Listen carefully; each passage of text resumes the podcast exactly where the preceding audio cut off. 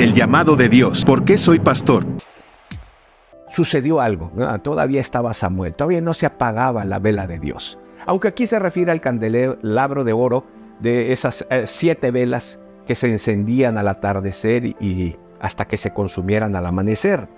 Pero representa simbólicamente que todavía vivía Elí, todavía la lámpara de Dios estaba en su pueblo. Esto es en 1 Samuel capítulo 3 y versículo 3. Pero en efecto, mientras el joven Samuel dormía en el templo, cerca a la presencia de Dios, escucha la voz de Dios que le llama por su nombre.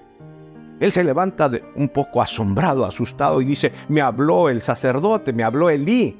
Corre hacia él y le dice, ¿para qué me querías, Señor? Narra el pasaje. Y Elí, medio dormido, dice, yo no te hablé nada. Continuará.